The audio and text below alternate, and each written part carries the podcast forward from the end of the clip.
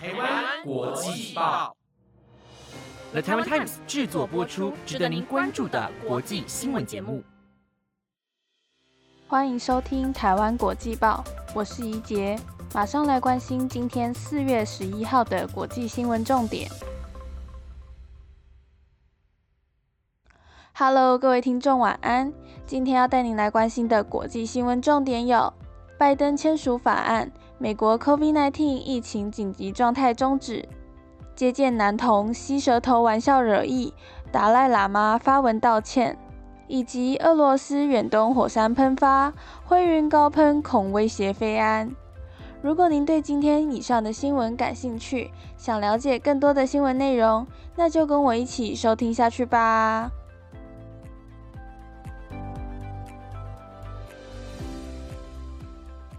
今天的第一则新闻带您来关心拜登签署法案，美国 COVID-19 疫情紧急状态终止。美国总统拜登今天宣布正式结束因应 COVID-19 为美国医疗服务提供极为有力支持的国家卫生紧急状态。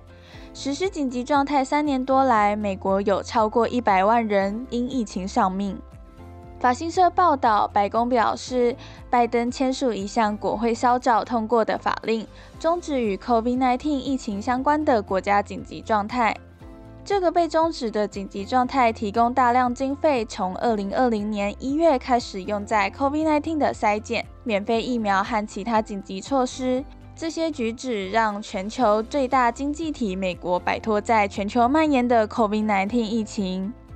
美国南部与墨西哥边境接壤的地区原本就十分紧张，目前无法确知紧急状态终止会带来什么影响。美国有关当局长期以来一直努力管理无证移民和大量寻求庇护者的流动。在政府实施卫生紧急状态期间，有一项名为《美国法典》第四十二卷的条例，对美国要接受无证入境者施加严格限制。这样的情况即将结束，这将迫使美国政府若要避免新涌入的无证移民所带来的潜在政治破坏力，将采用不同的法律机制。一名白宫高阶官员告诉法新社，美国法典第四十二卷预计将于五月十一号到期。白宫表示，尽管美国现在正式摆脱在全球蔓延的 COVID-19 疫情，但拜登政府已经在研究下一代疫苗和其他措施，以对抗未来病毒的任何变种。次世代计划将由公家单位与民营企业合作，来加速简化下一代疫苗和治疗方式的快速开发。有至少五十亿美元资金可用于帮助促进科学进步，领先导致 COVID-19 快速演变的病毒。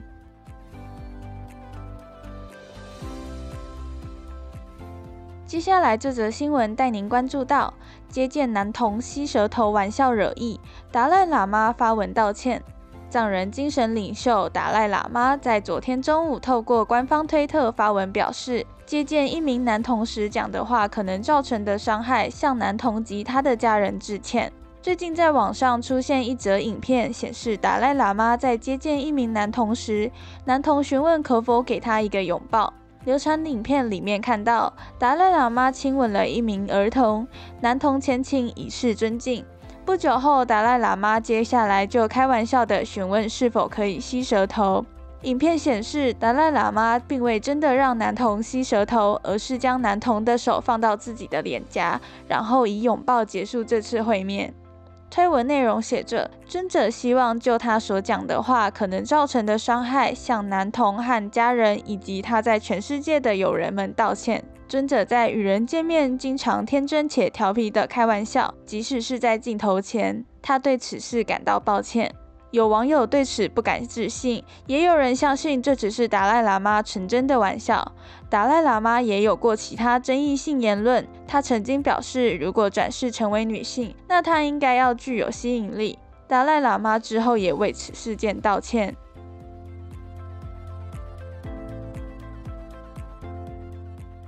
下一则新闻要带您看到的是转向焦土战术。俄罗斯官员称，已占乌东巴赫姆特七十五 percent 区域。乌俄两军仍在乌东城市巴赫姆特激战。由于俄罗斯任命的顿茨茨克地区首长普希林十号宣称，俄军已掌控巴赫姆特约七十五 percent 的地区。综合外媒报道，普希林在社群软体 Telegram 发布影片，声称他造访巴赫姆特当地。普希林身穿防弹衣，身旁一片断垣残壁。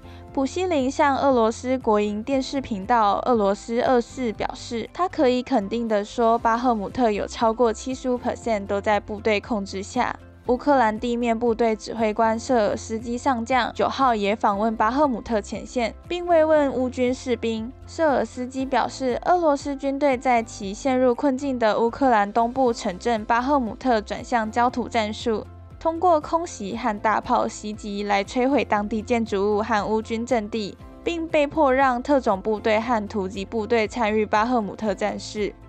俄罗斯对巴赫姆特的进攻是莫斯科自2022年2月发动全面入侵以来最激烈的战役之一，也是近来俄乌战事的关注焦点。瑟尔斯基透露，敌人转向使用曾被用在叙利亚的所谓焦土战术，乌克兰将继续保卫巴赫姆特市。乌克兰媒体军事中心引述瑟尔斯基报道表示，局势困难但可控制。由于俄罗斯的私人雇佣兵组织瓦格纳集团的成员已经精疲力尽，俄罗斯军队正调遣特种部队和空降突袭部队来协助他们对该城市进攻。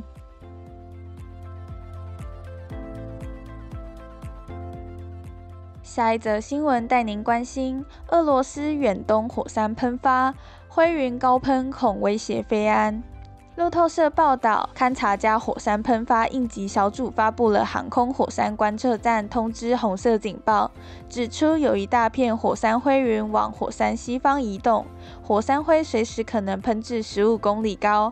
持续发生的活动可能影响国际与低空飞行的飞机。乌斯季勘察此机区市政首长邦达伦科在通讯软体 Telegram 发文写道：“由于火山灰云扩散至火山周围数十公里处。”地方当局关闭学校，并命令附近村民待在室内。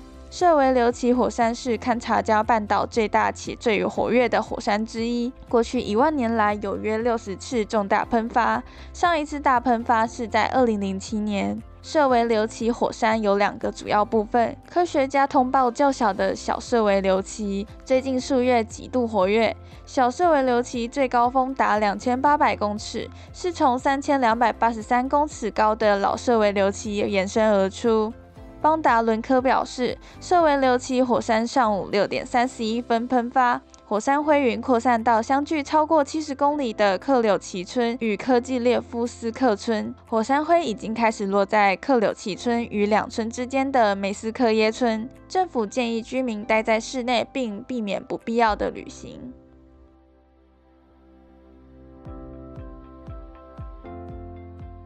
今天的最后一则新闻带您看到：传韩国遭美国监听，外泄文件多为伪造。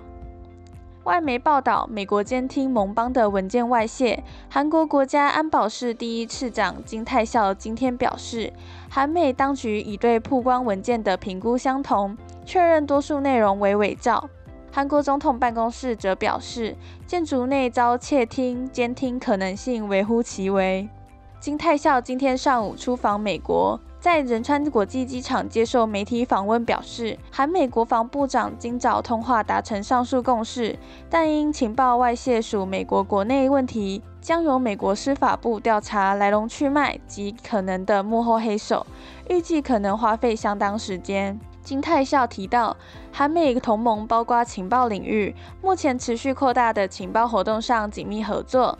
借着这次事件，双方信赖关系更加巩固，也考虑强化双边合作系统。媒体询问此事件是否可能为四月下旬韩美峰会带来变数，金泰孝回应不可能造成影响。韩国总统尹锡悦二十六号将至华府进行国事访问，美国总统拜登同一天将与尹锡悦会谈。讨论朝鲜半岛情势、尖端技术、经济安保、人文交流等议题。这是尹锡悦去年五月上任以来第三次与拜登会面。韩国总统办公室今天也就美国监听传闻发表官方立场。指出位于龙山的新总统办公室原为军事设施，防窃听监听系统比过去总统府所在的青瓦台更强化，并透过综合保安系统与专责人员实施固若金汤保安，比起过去总统办公室、秘书室、安保室分散的青瓦台更安全。多家美国媒体之前报道，美国情报单位机密文件外泄，包括乌克兰战况分析与对美国等盟邦的监听分析。报道提到，文件曝光时，任韩国国家安保室长金圣汉与外交部官员三月的对话，以及韩国政府考虑是否向乌克兰提供武器等讨论。韩国政府立即否认考虑对乌克兰提供武器，强调不提供杀伤性武器的立场不变。金圣汉也表明部分报道内容不属实。